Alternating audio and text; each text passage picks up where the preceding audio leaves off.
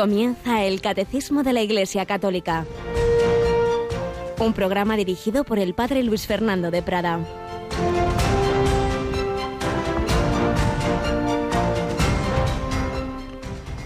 ¿No habéis leído en el libro de Moisés, en el episodio de la zarza, lo que le dijo Dios? Yo soy el Dios de Abraham, el Dios de Isaac, el Dios de Jacob. No es Dios de muertos, sino de vivos. Alabado sean Jesús, María y José, muy buenos días. Pues así termina el Evangelio de la misa de hoy con este mensaje de esperanza. Yo soy el Dios de Abraham, de Isaac, de Jacob. No es Dios de muertos, sino de vivos. Yo soy el Dios de tu padre, de tu abuelo, de esa persona que recuerdas. Yo la tengo aquí. Yo soy un Dios de vivos, no están muertos. Para Dios todos están vivos. Y lo importante es que estén en esa unión profunda última con la que nos llama del cielo. Y por eso rezamos por nuestros difuntos, pero desde esa certeza no es un Dios de muertos, sino de vivos. Nosotros nos olvidamos al cabo de los años.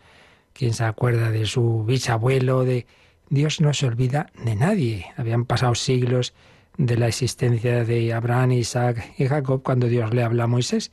Pero le dice eso, yo soy el Dios de Abraham, una pertenencia de amor. Yo soy aquel que le ha amado a Abraham, aquel que lo sigue amando. Pues esa es nuestra esperanza. Seguimos en esta parte final del catecismo que nos habla de la vida eterna. Bien, es verdad que ahora estamos en esa verdad que es la más dolorosa de la posibilidad de la libertad humana de rechazar hasta el final esa invitación, pero que precisamente es el reverso de la buena noticia de que Dios nos invita a una relación de amor de amistad, un amor de amistad que el Señor ha querido simbolizar de una manera muy especial y sobre todo en estos últimos siglos en su sagrado corazón. Hemos entrado en este mes de junio, acabamos de hacer esas oraciones del mes del corazón de Jesús, que luego de nuevo repetiremos a las tres. Recordamos también que a las doce y cuarto, doce y veinte, Padre Pablo Cervera pues nos expone alguna letanía del corazón de Jesús y recordamos también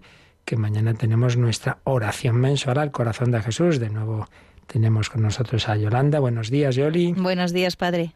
Pues eso, mañana adoración especialísima a nuestro Señor Jesucristo en la Eucaristía, ¿verdad? Eso es, invitamos a todos los oyentes a que se unan con nosotros a las 11 de la noche, las 10 en Canarias, a esta hora santa que vamos a celebrar aquí en Radio María. Pues ya sabéis, las 11 de la noche, una hora menos en Canarias, tendremos ese ratito de oración, de dejarnos querer por el Señor, de presentar vuestras intenciones. Ya sabéis hoy que le guste el, haberlas transmitido a Radio María hoy último día para hacerlo y que bueno las tenga yo ahí presentes cuando hagamos la adoración, pero por supuesto también quien no lo haya hecho, pues mañana en, en directo se lo dice al Señor que ya lo sabe, aunque no se hayan mandado. Bueno, pues también estamos en esta primera sección del catecismo en que recordamos casi siempre pues testimonios bien de vidas de santos o de cristianos de la puerta de al lado que también quieren seguir al Señor y en este mes del corazón de Jesús hemos cogido al, al gran apóstol joven que de una manera muy especial pues difundió en España y la devoción al corazón de Jesús en su época ya, digamos, moderna, la que viene de Santa Margarita María, estamos hablando del beato padre Bernardo de Hoyos, este jovencito, con 24 años moría, habiendo em, realmente cumplido esa misión de amar y hacer amar al corazón de Cristo.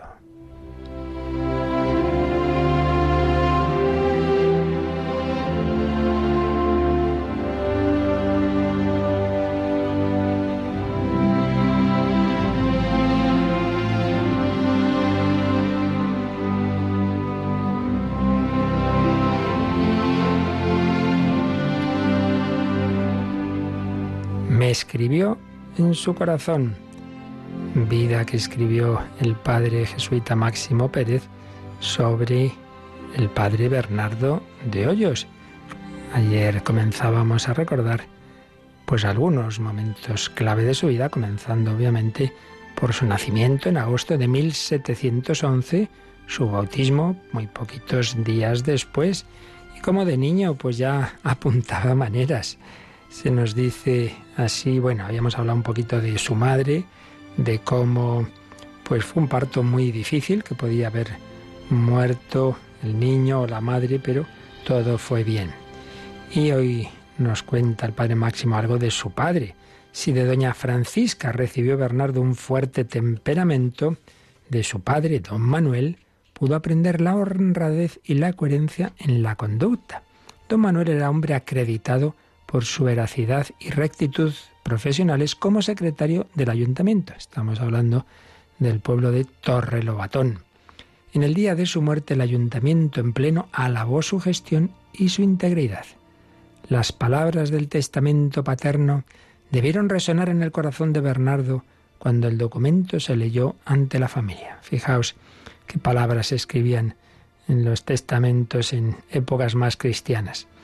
A mis hijos recomiendo que sean temerosos de Dios y de la propia conciencia, obrando y procediendo bien según sus obligaciones, porque así merecerán el agrado de la misericordia de su Majestad, que les guiará en su santo servicio para permanecer en él hasta la muerte, guardando obediencia, respeto y veneración a su madre, abuelo, tío y todas las otras personas, a fin de que consigan en esta vida el afecto de todos y en la otra el descanso eterno. El afecto de otras y en la otra de, de todos y en la otra el descanso eterno.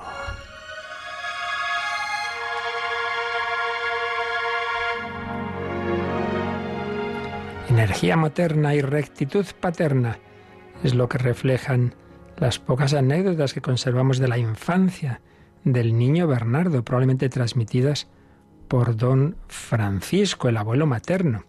Por ejemplo, se cuenta que se celebró un baile familiar y el niño entró en la sala provisto de un libro, se subió a un taburete y como si fuera el más ferviente misionero, comenzó a leer con tono solemne un pasaje que había encontrado contra los bailes.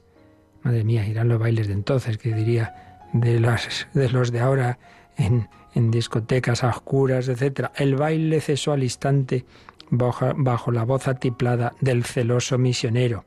Cuentan también que al entrar en una habitación algo oscura de su casa, reparó que allí estaba haciendo alguna cosa menos honesta. Como un profeta Jonás, el niño amenazó a la casa con la ira de Dios, clamando, La ira de Dios viene sobre esta casa.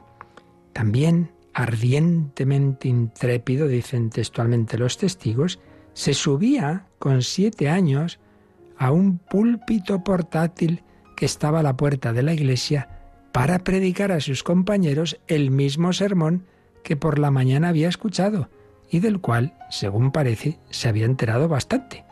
Estas cosas que hay a veces en, niños, que a veces pensamos que, bueno, los niños, ¿no? Hay niños desde muy pequeñitos han sentido la vocación, han celebrado misa, entre comillas, han predicado. Y uno de ellos era Bernardo, con siete años, echaba estos sermones. Bueno, pues iba recibiendo la gracia de Dios. Un día llegó a la villa para hacer la visita pastoral el obispo de la diócesis de Palencia, entonces Torralobatón pertenecía a esa diócesis, don Francisco de Ochoa. Confirió órdenes sagradas a clérigos de la región y administró el sacramento de la confirmación. Claro, en aquellas épocas que los viajes no eran tan fáciles, pues se aprovechaba para confirmar a muchos y de hecho administró ese sacramento a 245 personas. Entre ellas aparecen en la lista Bernardo, que tenía ya nueve años y medio, y su hermanita María Teresa, que solo tenía tres. Ya sabemos que entonces, y se está volviendo ahora también a bajar la edad de la confirmación, pues se seguía el orden teológico, que realmente es, es la confirmación antes de la, de la primera comunión. Y por ello pues se podía recibir bastante pequeños.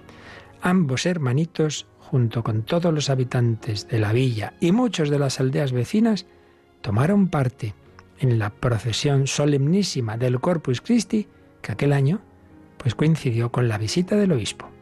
El obispo les visitó en ese día del Corpus y allí lo celebraron. Un pueblo cristiano, una familia cristiana en la que se iban poniendo las semillas de la santidad de este niño, Bernardo Francisco de Hoyos.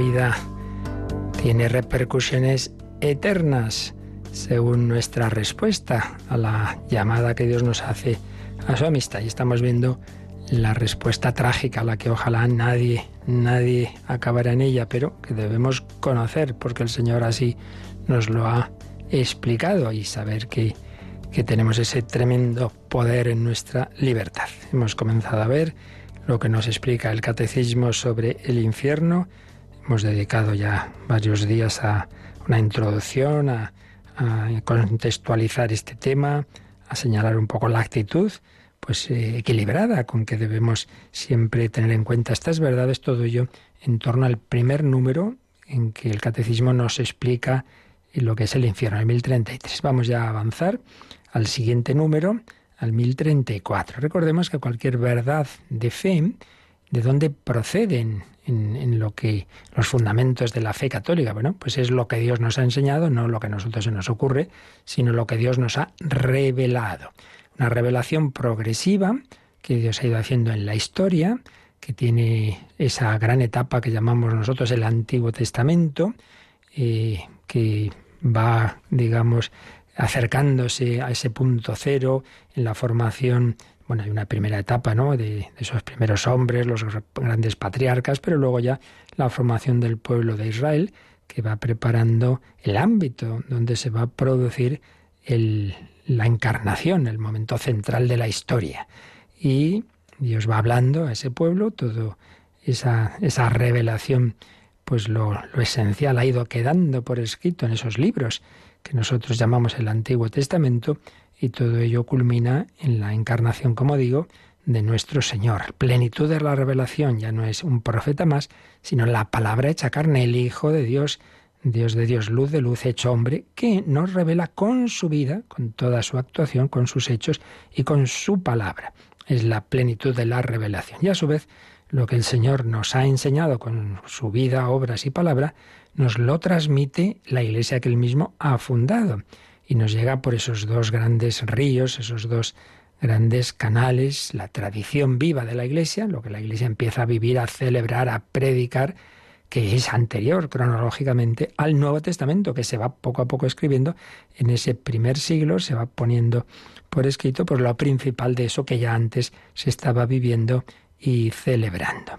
Y por otro lado, pues el Señor ha dejado en su iglesia ese carisma de la jerarquía y de la asistencia del Espíritu Santo al magisterio de esa, de esa jerarquía para no para inventar cosas, sino para tener esa ayuda del Señor para interpretar bien lo que Él nos ha enseñado. Vendrá el Espíritu Santo, recordará lo que os he dicho, etcétera, etcétera. Bueno, entonces la teología, mm, cuando habla de un tema, pues el método que llamamos genético consiste en decir, a ver, ¿cómo está esto expuesto en la Sagrada Escritura, cómo está en la tradición de la Iglesia, cómo lo ha enseñado el magisterio de la Iglesia. Y luego ya, esos son los, digamos, los, los datos, lo, la, verdad enseñada. Y luego, a ver, esto nosotros cómo lo, le damos vueltas, cómo reflexionamos, cómo lo exponemos. Y ahí donde entran ya las explicaciones donde los teólogos, bueno, pueden tener sus matices, pero siempre partiendo de que la verdad que comentan no es cosa nuestra, sino que viene de esa revelación de Dios. Bueno, pues esto es lo que ahora el catecismo nos va a decir en concreto en el 1034, nos va a hablar eh, algo, y lo vamos a ampliar enseguida, de esos textos bíblicos que nos hablan de esta verdad. 1034, Yolanda. Jesús habla con frecuencia de la gehenna y del fuego que nunca se apaga, reservado a los que hasta el fin de su vida rehusan creer y convertirse, y donde se puede perder a la vez el alma y el cuerpo. Jesús anuncia en términos graves que enviará a sus ángeles que recogerán a todos los autores de iniquidad y los arrojarán al horno ardiendo, y que pronunciará la condenación, alejaos de mí, malditos, al fuego eterno. Si leéis vosotros mismos este número, cosa que siempre debemos hacer, esto es una explicación, pero el ideal de este programa, por supuesto, siempre es que cada uno que le sea posible, tenga el catecismo en casa y el ideal de los ideales es leerlo el día antes, ¿verdad? Lo que aquí vamos a explicar y leerlo después y así las cosas se nos van quedando. Bueno, pues digo que si cogéis este número veréis que pasa como en otras ocasiones. Claro, Yolanda ha leído el texto sin más, pero no lee las notas o los paréntesis donde vienen una serie de citas, citas bíblicas eh, que están ahí recogidas más o menos en las palabras que ya ha leído. Pero siempre es bueno leer esas citas y eso es lo que ahora vamos a hacer. Cuando nos ha dicho al principio, Jesús habla con frecuencia de la geenna y del fuego que nunca se apaga. Aparece entre comillas porque en efecto aparecen en textos como los siguientes. Si vamos a Mateo 5, 22 y 27 29, pues dice Jesús cuando en el Sermón del Monte está explicando los mandamientos y está haciendo ver que no basta con no matar, o así sin más, sino que hay muchas otras formas de matar, dice, pero yo os digo, todo el que se enoje contra su hermano comparecerá ante el tribunal, y el que diga a su hermano estúpido comparecerá ante el Sanedrín, y el que le diga renegado comparecerá para la gehenna del fuego. También habéis oído que se dijo, no cometerás adulterio, pero yo os digo, todo el que mira a una mujer con mal deseo ya cometió adulterio con ella en su corazón. Si pues tu ojo derecho es para ti ocasión de pecado, sácatelo y arrójalo de ti, porque más te vale perder uno solo de tus miembros que ser arrojado todo tu cuerpo a la genna. ¿Veis? Aparece en este texto esa palabra genna. Luego en Mateo 13, 40, 43, 49, 50, lo mismo que se recoge la cizaña y se quema en el fuego, así sucederá al final de los tiempos. El Hijo del Hombre enviará a sus ángeles y recogerán de su reino a todos los escandalosos y a los que cometen maldades, y los arrojarán al horno de fuego. Allí será el llanto y el rechinar de dientes. Entonces los justos en el reino de su Padre resplandecerán como el sol. El que tenga oídos que oiga. También así sucederá al final de los tiempos. Saldrán los ángeles, separarán a los malos de entre los buenos, los echarán al horno de fuego. Allí será el llanto y el rechinar de dientes. Marcos 9, 47 a 49, pues lo que hemos visto antes en Mateo, y si tu ojo es para ti ocasión de pecado, sácatelo. Mejor es para ti entrar tuerto en el reino de Dios que conservando los dos ojos será arrojado a la gehenna, donde su gusano no muere y el fuego no se extingue, porque todos serán salados al fuego. Mateo 10, 28. No tengáis miedo a los que matan el cuerpo, que el alma no pueden matarla.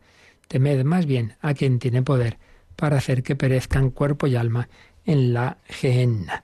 Bueno, y así hay pues muchos textos, muchos. Por eso, luego, pues tenemos que ver esto cómo se, se explica en el contexto de toda la buena noticia. Pero desde luego lo que no se puede hacer es decir, bueno, estos son inventos así, exageraciones de medievales, la típica tontería que se suele decir, ¿no? Como si los medievales fueran tontos, para empezar. Y anda que no hubo santos y sabios doctores en la Edad Media como Santo Tomás, San Buenaventura, etcétera. Pero es que además es que, desde luego, si hay un tema en que no se puede decir eso es este, porque está más que presente en los evangelios y en todo el Nuevo Testamento. Pero rápidamente, con la ayuda de la síntesis de la escatología de un José Rico, vamos a recordar cómo, cómo, digamos, se fue revelando a lo largo de la, de la historia de la revelación y de la salvación esta verdad. Aquí hay un tema de partida que siempre a toda la humanidad nos ha preocupado y nos preocupa, que es el tema de que uno ve el mundo y dice, pero bueno, ¿qué pasa aquí? ¿Cuánta gente buena sufre y en cambio cuánta gente mentirosa, mala, triunfa en, este mundo? Entonces dice, esto, esto es injusto, esta vida es injusta. Este es un tema que está ya desde el principio, está en el Antiguo Testamento. Recordamos el libro de Job, el libro de Job viene a ser esa la cuestión. Un hombre buenísimo y que de repente no hace más que ocurrirle todo tipo de desgracias, se mueren todos sus hijos, se queda esa ruina y luego ya se coge una enfermedad tremenda, una especie de lepra, todo le va mal. Y entonces, claro, no, están todos desconcertados porque la idea habitual era, era y es para muchísima gente, eh, si uno le ocurre, está, le va todo muy mal, es que le habré hecho yo a Dios, esto es un castigo y tal. Y claro, eso, eso no funciona, porque ve uno gente muy buena que sufre mucho y gente muy mala que, que parece, parece que le va muy bien. Entonces, bueno, esto es todo un tema, como digo, el, éxito humano del impío y el sufrimiento del justo, que, que, no se sabía. Y, bueno, pues se va viendo en el Antiguo Testamento cómo va habiendo una evolución en este tema. En primer lugar, nos vamos a encontrar, por ejemplo, en diversos salmos que dicen, bueno, bueno, eso de que el, el, el impío triunfa, tranquilo, ¿eh? que, hay que hay que ver todo, todo el contexto de la vida. Hay que esperar que, que antes o después se produce un cambio de situación. Pero mm, al principio ese cambio de situación se seguía esperando aquí sin más, ¿no? En, en la tierra. El libro de Job da un, da, un, da un paso, da un paso más, donde se dice, mira, el hombre no puede juzgar a Dios. No, no intentemos meter esto en nuestra cabeza. Dios está por encima de él. Se aplaza la pregunta, no se le da una solución. Pero ya poco a poco se va viendo que es que esa, digamos, esa felicidad o, o lo contrario de, de, la vida, de la persona, no se da mm, muchas veces aquí, en esta vida, sino más allá de la muerte. Entonces, si al principio, esto ya lo vimos otro momento, si al principio veían los, los israelitas el más allá como una especie de lugar común al que iban tanto los justos como los impíos, poco a poco se fue viendo que no era así. Los profetas ya empiezan a hacer la distinción. En ese Seol, en ese lugar de los muertos, no es lo mismo aquel que ha sido fiel, que ha vivido unido a Dios, que ahí también pues va a tener una felicidad plena, eh, de esa unión que ya iba teniendo con Dios, que aparece en lo que llamamos los salmos místicos, y en cambio la situación de aquellos que, que todo lo contrario, que han llevado una vida de egoísmo, etc. El Seol va mm, viéndose como diferenciado. La suerte del impío no es la misma que la vida eterna del justo. Esto aparece en el libro de la sabiduría, aparece luego ya en el libro de Daniel, Daniel 12.2, añade que todos, justos y impíos, resucitarán, pero con una distinta suerte unos de otros. En Isaías 66.24, pues ese, ese libro profético, hay una visión y en esa visión los peregrinos mm, ven arder cadáveres sin vida y esa, esa visión va a tener una serie de elementos que Jesús utilizará más tarde para hablar del infierno.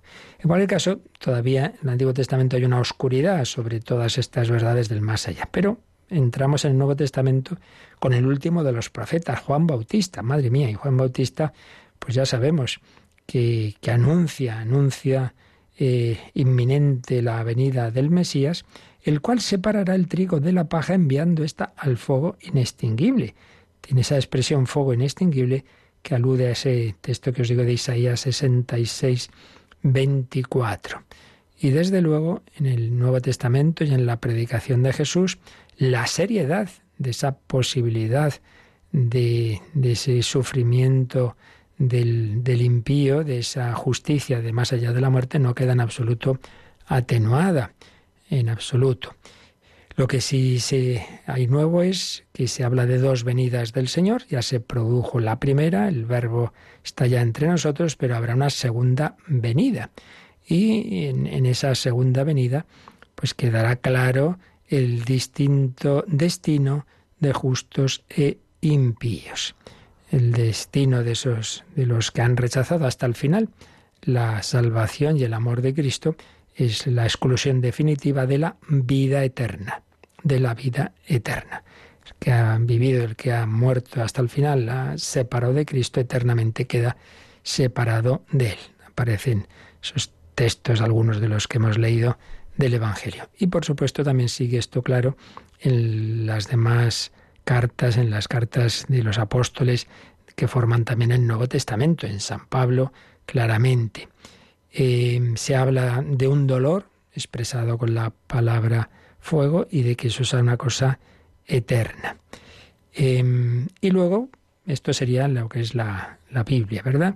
Y luego en la tradición que decíamos, pues también lo que llamamos esos primeros autores de los primeros siglos, los santos padres, pues repiten esas fórmulas del Nuevo Testamento que, que transmiten esa, esa, esa fe en ese distinto destino de justos e impíos.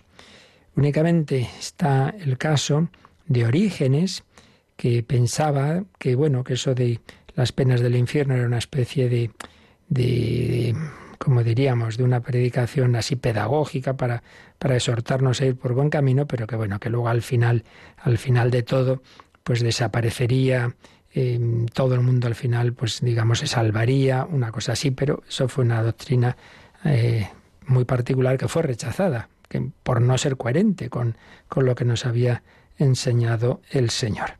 Por el contrario, pues diversos concilios definen pues esa verdad que estaba en la revelación, que estaba en la enseñanza de Jesús, de que no estamos hablando ni de un, una manera de, asustar, sino de algo verdadero y de algo que es eterno, que todo ser humano es eterno, pero que Dios no va a impedir que el que haya rechazado hasta el final esa llamada a su amistad, pues en efecto quede separado de él. Y se va a distinguir dos tipos de penas en ese más allá. La principal, lo que es la esencia del infierno, es pues eso, que estamos hechos para la comunión con Dios y claro, uno que lo ha rechazado pues se queda sin esa visión de Dios, sin esa visión de Dios. Eso es lo que se llama la pena de daño. Pero lo segundo es la consecuencia de eso en, en toda la, en todo el ser, en toda la persona en, una primera etapa que llamamos la escatología intermedia, que solo, como solo se pervive el alma, pues en esa psicología en el alma, y una vez resucitados, pues también en todo su ser, cuerpo y alma. Ese sufrimiento, la repercusión de esa pena de daño en todo el ser humano, se llama pena de sentido, y es lo que está expresado con la imagen, aquí es donde ya luego entrarán explicaciones de, de hasta qué punto, cómo entendemos la palabra fuego, pero en cualquier caso lo que es de fe y lo que sí que está enseñado, lo demás son explicaciones, es que, que esa privación de Dios pues implica un sufrimiento para, la, para toda la persona. Luego ya digo, ya vemos esto cómo se explica. Y bueno, esto no, evidentemente, esta enseñanza de la Biblia, de la tradición de los santos padres y de diversos documentos de papas y de concilios a lo largo de los siglos, pues naturalmente esto no, no, no ha cambiado llegamos al siglo XX, en el Vaticano II, pues también se habla, se habla con, se citan algunos de esos textos bíblicos, luego el Papa Pablo VI, San Pablo VI, en ese credo del pueblo de Dios que varias veces hemos citado, luego lo leeremos, eh, de 1968, pues, pues naturalmente recuerda esa eternidad del infierno. Por tanto, en definitiva, nos señala don José Rico Pavés, y Recogiendo todos estos datos de la fe de la Iglesia, pues tenemos que afirmar que es un dato de fe, que es algo de fe, la existencia y la eternidad del infierno. Y con palabras de San Juan Pablo II, la condenación sigue siendo una posibilidad real. Eso sí, no nos es dado a conocer, sin especial revelación divina, si los seres humanos cuáles y cuáles han quedado implicados efectivamente en ellas. Y también Juan Pablo II, esto también ya digo ya cuando lleguemos al momento de las explicaciones, pero ya lo anticipamos, Juan Pablo II en una catequesis sobre este tema que ya leeremos, recordaba que no debe entenderse el infierno como una especie de castigo de Dios infligido desde el exterior. Pues tú te has mal, pues ahora te enteras. Sino como con la consecuencia última del pecado que cierra al hombre a recibir el amor de Dios. Bueno, esto así en una síntesis rápida del desarrollo de esta doctrina. Pero recordemos, si uno no se cierra al amor de Dios, o al menos pues al final de su vida acoge ese amor y esa misericordia, pues que no viva con, con miedo, eso sería pues el, el engaño del maligno, sino con, con, confianza en el amor y en la misericordia de Dios, que es el primero que quiere que estemos con Él, no faltaría más. Un amor que Jesucristo nos ha mostrado, pues siempre, pero de una manera especial en su vida humana, en su en sus asumir la pobreza, la cruz, en nacer por cada uno de nosotros y morir eh, de esa manera tan dramática, resucitando para invitarnos a su amor. Vamos a vivir desde ese amor, pero a ser conscientes de que tenemos que responder a ese amor. Lo pedimos contemplando ese amor y cantándole como en esta canción del padre Gonzalo Mazarrasa cantada por unas jóvenes de la fraternidad seglar en el corazón de Cristo.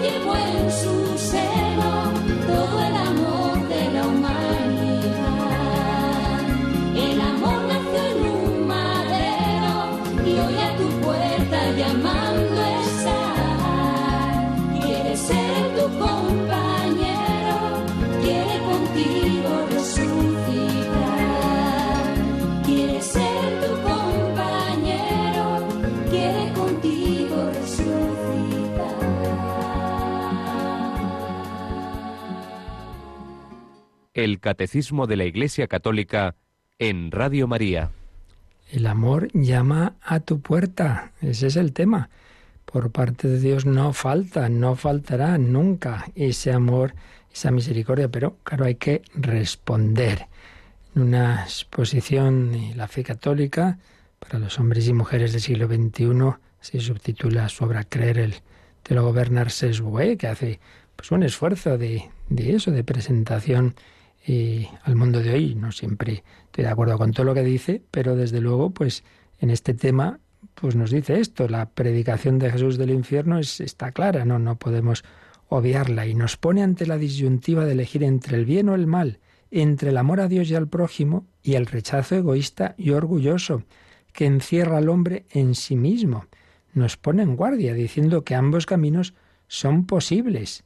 Para ello Jesús no duda en retomar por su cuenta las imágenes de la Escritura y las representaciones judías más violentas, el horno ardiendo, el, ardiendo, el llanto y crujir de dientes, la ajena donde el gusano no muere y el fuego no se apaga. Es el Señor quien dice a las vírgenes insensatas, no os conozco, y manda que se arroje al siervo perezoso y egoísta las tinieblas exteriores. El mismo Jesús será el Hijo del Hombre que diga, apartaos de mí, malditos, al fuego eterno. Y entonces concluye, claro, de estos textos de, de, los Evangelios, no se pueden suprimir estas páginas, aunque la intención general de estos textos es invitar a la vigilancia cristiana. Recuerdan el riesgo que se corre y lo que está en juego en el comportamiento del hombre. Eso sí, citando a Karl Rahner, dice estas parábolas no son reportajes anticipados de eso es así tal como cuenta esas imágenes como va a ser, sino una interpelación al hombre vivo hoy y una advertencia de lo que se está jugando. Pues eso está en, en estos textos del Nuevo Testamento y vamos a ver, citábamos antes, pues esa misma fe de la Iglesia, que evidentemente no puede cambiar ni en este ni en ningún otro tema, lo que, lo que está claro y ha sido definido, pero vamos a ver cómo lo exponía pues hace ya medio siglo, pero, pero que, con ese lenguaje como más que podía entender el hombre moderno y contemporáneo, como lo exponía San Pablo VI en esa exposición del credo que hizo, pues precisamente en años duros en que muchos pues rechazaban la fe y, pretendían eso, que, que depende, aquí votamos y cambiamos la doctrina. Estas cosas no son así, porque esto viene de Dios. Y lo mismo pasa hoy día. Pues hizo esa profesión de fe en tiempos de, de, muchas dudas sobre la misma y compuso este credo, credo del pueblo de Dios. Entonces, en el número 12, cuando está hablando de, de nuestro Señor Jesucristo, dice, Cordero de Dios que lleva los pecados del mundo, murió por nosotros clavado a la cruz, trayéndonos la salvación con la sangre de la redención. Fue sepultado y resucitó por su propio poder el tercer día, elevándonos por su resurrección a la participación de la vida divina que es la gracia. Subió al cielo, de donde ha de venir de nuevo entonces con gloria, para juzgar a los vivos y a los muertos, a cada uno según los propios méritos. Aquí viene lo, lo que nos afecta ahora. Los que hayan respondido al amor y a la piedad de Dios irán a la vida eterna. Pero los que los hayan rechazado hasta el final serán destinados al fuego que nunca cesará, y su reino no tendrá fin. Está en el final del número 12 de este credo. Pues de nuevo esa presentación. El Señor a todos nos da su amor y su piedad, pero hay que responder. Los que hayan respondido al amor y la piedad de Dios irán a la vida eterna, pero los que los hayan rechazado hasta el final, esos son los que irán a esa otra situación que la Escritura expresa con la imagen del fuego eterno. Y en el comentario que hacía el padre teólogo, padre Cándido Pozo, pues recordaba, bueno, esas palabras de San Pablo en 2 Corintios 5 a 10. Todos nosotros hemos de presentarnos ante el tribunal de Cristo para recibir la paga de lo que cada uno hizo, bueno o malo, a través del cuerpo. Bueno o malo, a través del cuerpo, indica la ambivalencia del resultado del juicio. Eh, que el mismo Jesús ya había expresado hablando de la resurrección del último día. En Juan 5, 28 y siguientes, Jesús dijo, Todos los que están en los sepulcros oirán su voz, la voz del Hijo del Hombre, y cuantos hicieron el bien saldrán para la resurrección de la vida, los que hicieron el mal para la resurrección de la condenación. Y en Mateo 26, 46, irán estos, los impíos, los que no hayan amado, al castigo eterno y los justos a la vida eterna. Y explica esa expresión que hemos oído antes de Pablo VI, los que hayan respondido al amor y a la piedad de Dios irán a la vida eterna, los que los hayan rechazado hasta el final serán destinados al fuego que nunca cesará. Indicar la respuesta positiva al amor y a la piedad de Dios, dos atributos divinos, que evidentemente no han sido elegidos al azar. sino para indicar que por parte de Dios nunca va a faltar su amor, su misericordia y su piedad, pero precisamente señalar que la posibilidad de la condenación es por rechazar hasta el final ese amor y esa piedad. Eso es lo que puede ser la causa de, de condenación, lo cual señala, pues claro, evita toda impresión de despotismo divino. Pues si usted ha sido malo, pues no hay más que hablar. Ale, se acabó, ¿no? Sino que uno ha rechazado hasta el final esa salvación. Y eso, eso sí, es dado que Dios ha creado al hombre eterno, pues eternamente, como los ángeles, buenos o malos, eternamente se quedan en esa decisión que tomaron, en esa actitud ante, eh, ante Dios y por tanto ante quien es la verdad y la felicidad. Es algo eterno. También mm, señalaba el padre Pozo que al citar Pablo VI esos textos del Nuevo Testamento, del Evangelio, irán estos al castigo eterno y los justos a la vida eterna, esos verbos en una forma gramatical futura, pues es lo que también eh, ocurrió en el Vaticano II cuando la Lumen Gentium ponía estos textos y algunos de los, de los obispos, de los padres del concilio habían dicho, bueno, existía esa teoría y sigue por ahí, ¿verdad? decir, no, no, sí, si el infierno existe, pero puede estar vacío. Hombre, si insistimos en que el infierno es ante todo es un estado, es una situación y no hay nadie, pues entonces me dirá usted, entonces es como decir que no existe, ¿no? Entonces en el, la comisión redactora de Vaticano II dijo, hombre, que al poner esos textos en futuro, irán, pues era una manera de decir que no es una mera hipótesis, sino que es una realidad. Otra cosa es que haya más o menos personas en esa situación. Eso nadie lo ha, eso no, no está enseñado. Eso ya, pues ahí, a lo largo de la historia ha habido y hay muchas teorías, desde las más, eh, los que han sido más pesimistas, de, uh, pues, pues la mayoría, a todo lo contrario. Eso ya, pues eso solo Dios sabe. De hecho, a Jesús se lo preguntaron y lo único que dijo es, muchos van por el mal camino, pero no respondió. No respondió si al final son más o menos. Simplemente nos dijo, mira, tuvo espabilaos. Bueno, no con esas palabras, obviamente, pero, pero haced lo que tenéis que hacer en vez de elucubraciones.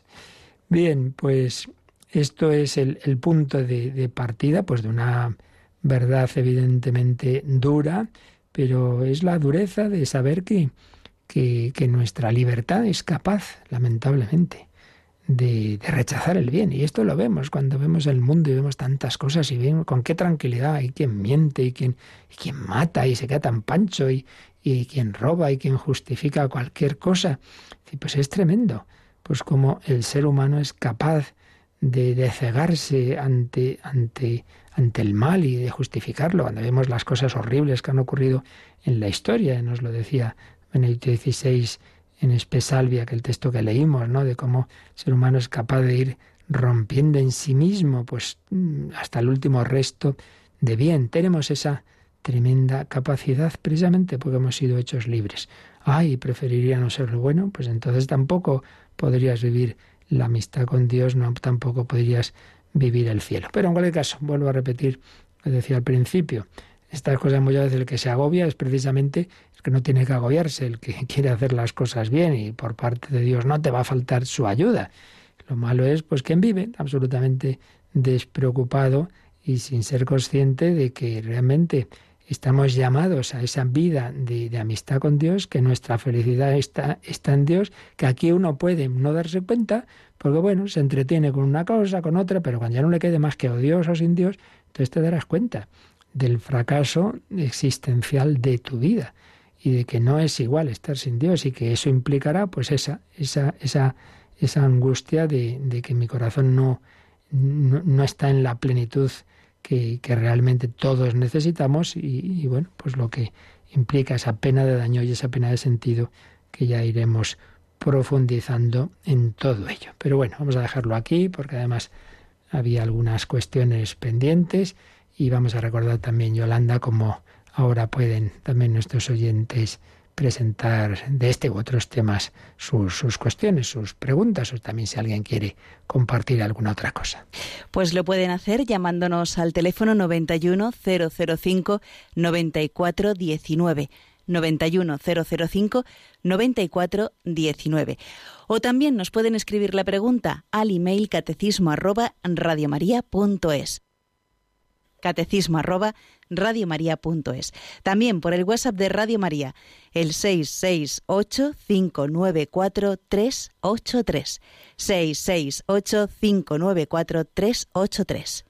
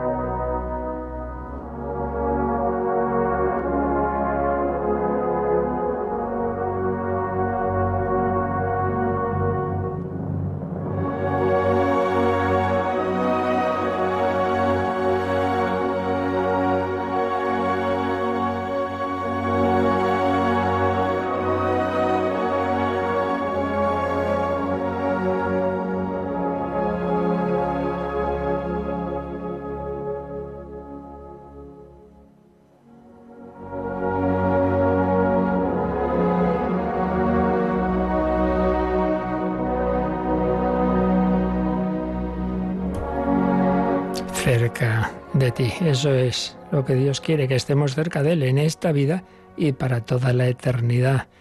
Pero no nos va a obligar. Por eso tomemos en serio nuestra respuesta a la invitación del Señor. Bueno, teníamos aquí algunas preguntas ya desde ayer.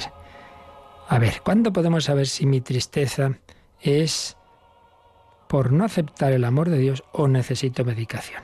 Bueno, a ver, esta pregunta tan delicada en, en así a distancia sin conocernos y en unos minutos eh, desde luego no no puedo no puedo hacerla con calma. Dicho sea de paso precisamente en el programa de esta noche el hombre de Dios estamos hablando de la tristeza. Y en los próximos días iremos matizando justamente esto la diferencia entre la tristeza que llamamos acedia que viene de no estar centrado en Dios a la que es una enfermedad que es la depresión eso ahí lo iremos viendo más que aquí Aquí, claro, toca la cosa mucho más de, soslayo. Y también tenemos unos programas de hace ya años que están recopilados en un CD que se llama Paz y Alegría. Y ahí sí que tocábamos ese tema. Ahora, para intentar resumirlo en dos minutos o en uno, pues diríamos que, bueno, para empezar, tampoco es o esto lo otro, hay veces que todo se mezcla, ¿eh? porque el ser humano, claro, todo es, todo se nos relaciona, cuerpo, alma, espíritu, todo está ahí mezclado, ¿verdad? Pero bueno, básicamente, cuando es un tema más bien de medicación y por tanto pues una enfermedad, pues afecta a todo. Es decir, uno está desganado no solo para rezar, no solo para las cosas de Dios, sino para todo. Tiene ilusión por nada, puede tener efectos también de tipo eh, afectar a la comida, al sueño, tiene una tristeza global, por todo no le ilusiona nada, entonces es más bien, claro, una depresión que afecta pues a todo, desde eh, diversas aficiones hasta las cosas de Dios. Y por eso una persona muy piadosa y muy buena y un sacerdote y una religiosa de clausura puede tener algo, una depresión y no es que no tenga mucha fe, sino que es una enfermedad y hemos terminado. Que a veces hay quien se cree que por ser uno ya muy espiritual, pues ya no va a poder tener este tipo de enfermedades, trastornos del estado de ánimo. Y no es así, no es así. Entonces, básicamente va por ahí la cosa. Si en cambio en general uno para la mayor parte de las cosas está más o menos bien, animado, no tiene síntomas de esos así físicos, etcétera, entonces es cuando podemos pensar que esa otra tristeza es pues por no estar, no estar suficientemente unido a Dios. Pero en fin, repito que decir esto a distancia en un minuto es muy peligroso. Por eso es tan importante el conocer, el tener una persona cercana, un confesor fijo, un director espiritual que nos pueda acompañar y es el que nos puede ayudar más en esos discernimientos. Y luego ya digo, muchas veces todo se mezcla. Y yo siempre digo, mira, nuestra alegría y felicidad depende un poco de todos los factores, los del cuerpo, los, los psicológicos y los de, de, la vida cristiana, espiritual, la sobrenatural.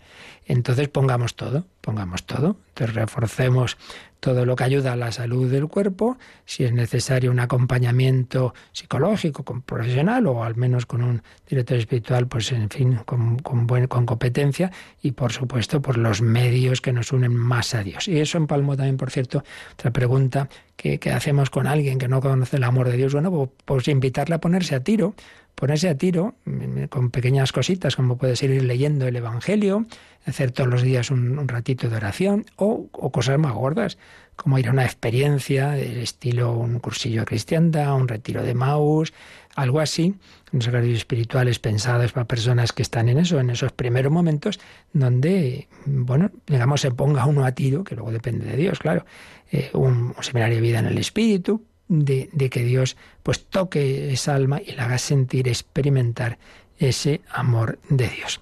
Luego había otra pregunta. Eh, Judas traicionó a Jesucristo, se dio cuenta de su horror, tiró las 30 monedas diciendo he pecado con sangre inocente, etc. En un momento de enajenación y desesperación se ahorca, aunque se arrepintió. La pregunta es, ¿Dios tiene en cuenta esta circunstancia de angustia o Judas se condenó? Pues yo no puedo responder a eso, tendrá que preguntarle a Dios. Yo qué sé. O sea que estas cosas que decíamos ayer, que una cosa es que externamente algo esté mal y otra cosa es juzgar a la persona. Solo Dios lo sabe. Ahora bien, Ahora bien, sin responder a la pregunta, yo no puedo responder qué pasó en el alma de Judas y Dios lo que tenga en cuenta o no, no lo sé. Pero lo que sí sé es que hay que distinguir. El verdadero arrepentimiento cristiano no es este de Judas. Y de hecho, pues se desespera y por tanto no es el arrepentimiento del que se arrepiente por haber ofendido al Señor, pero que sabe que Él le va a perdonar como le pasó a Pedro. No, no, Judas se desespera. Eso simplemente es darse cuenta, bueno, probablemente él no esperaba que, la entrega de Jesús llegara tanto, que no esperara que lo llegaran a, la muerte, etcétera, etcétera. El demonio siempre tiene con nosotros eso. Primero, que hagamos algo malo. Y segundo, algo peor que es desesperarnos, desesperarnos. Entonces, bueno, no es el arrepentimiento cristiano. Yo no sé qué pasó en el alma de Judas. También hay que decir una cosa. La tremenda frase de Jesús, eh, hablando del que le va a entregar más le valdría no haber nacido. Hombre, madre mía. Pues hombre, la, la, reflexión que uno hace diciendo, hombre, si hay una persona que más le valdría no haber nacido, la única explicación es que sí se condenó, porque si no, siempre valdría la pena haber nacido. Pero eso ya es una reflexión que uno puede hacer, pero la Iglesia no, así como la canonización significa decir alguien está en el cielo seguro, eso no lo ha hecho la Iglesia nunca, con nadie al contrario, nadie nunca se ha dicho tal persona está en el infierno seguro, nada. Solo Dios lo sabe, solo Dios lo sabe. Así que mm, a eso no podemos no podemos responder más. ¿Ha llegado alguna otra llamada o, o pregunta al WhatsApp, eh, Yolanda. Sí, eh, Jairo de Sevilla nos ha escrito y pregunta, ¿los que se mueren en gracia de Dios van al seno de Abraham o al cielo? ¿O hay no. que esperar redención? Oye, oye, oye, oye. Vamos a ver, la redención ya está hecha. Entonces, hoy día, lo del seno de Abraham era antes, antes de la redención. Entonces, esto ya lo hemos, se ve que no ha oído Jairo los programas anteriores, así que se lo repase. Los que ya, los que hoy día mueren en la gracia de Dios, hay dos opciones. Si están totalmente purificados ya de todo, pues ya directamente al cielo y si no, el purgatorio para acabar esa purificación. Pero el seno de Abraham, eso era esa etapa, ese, ese Seol que hemos dicho antes, al que descendió Cristo, eh, antes de que se realizara la redención. Una vez que ya el Señor le ha realizado, lo que hace ya lo que queda es aplicarla a cada uno. Esa aplicación, si en uno se ha, se ha realizado totalmente y muere ya totalmente purificado, directamente pasa a ver a Dios. Si no, pues con esa prolongación de la purificación que llamamos purgatorio, de lo que estuvimos hablando, pues un montón de días anteriores. Por ahí va la cosa. Pero bueno, haces muy bien en preguntar, aunque le aconsejamos volver a escuchar los programas anteriores. Y tenía también aquí un correo, pero no sé si hay alguna llamada más. Ángeles de Málaga nos pregunta sobre la primera comunión, porque dice que antes era mucho más sencilla, antes la hacían más sencilla y porque ahora es tan complejo. Bueno, eso ya depende no, sé a qué se llama, a, qué se refiere lo de la complejidad, a la preparación. Pues, eh, sí, dice un poco que, claro, los primeros cristianos a la hora de hacer su primera comunión, pues seguramente eh, era una ceremonia mucho más sencilla que la que ahora se realiza. Es que no sé si se refiere simplemente a, a todo lo que se organiza en torno a pues toda la fiesta y tal, o se refiere más a la preparación.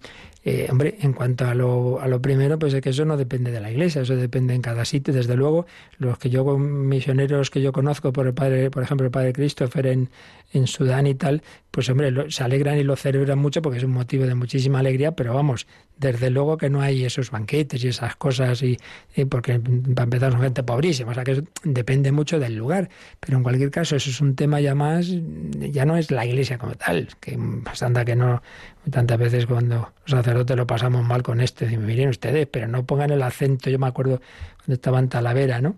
Ahí, no supongo que se irá viendo, ya, ya no lo sé, un famoso hotel y con unos salones muy buenos y tal, le preguntaron a la niña, ¿y tú dónde haces la comunión? Esperando que fuera a decir en la parroquia tal, en el hotel tal. vaya por Dios.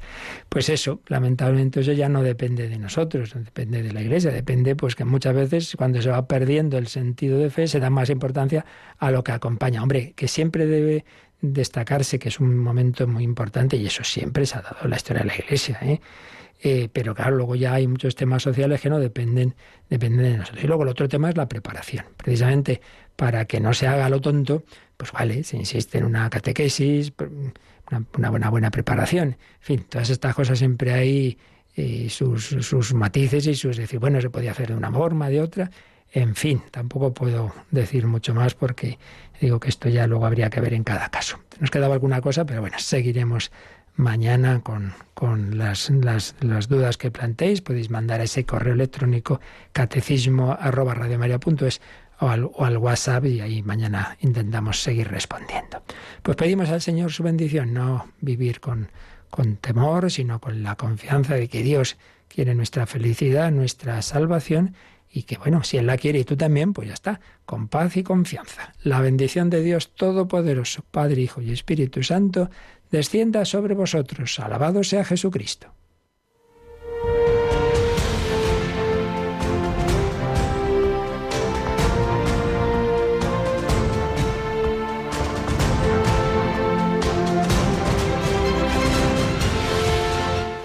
Han escuchado en Radio María el Catecismo de la Iglesia Católica,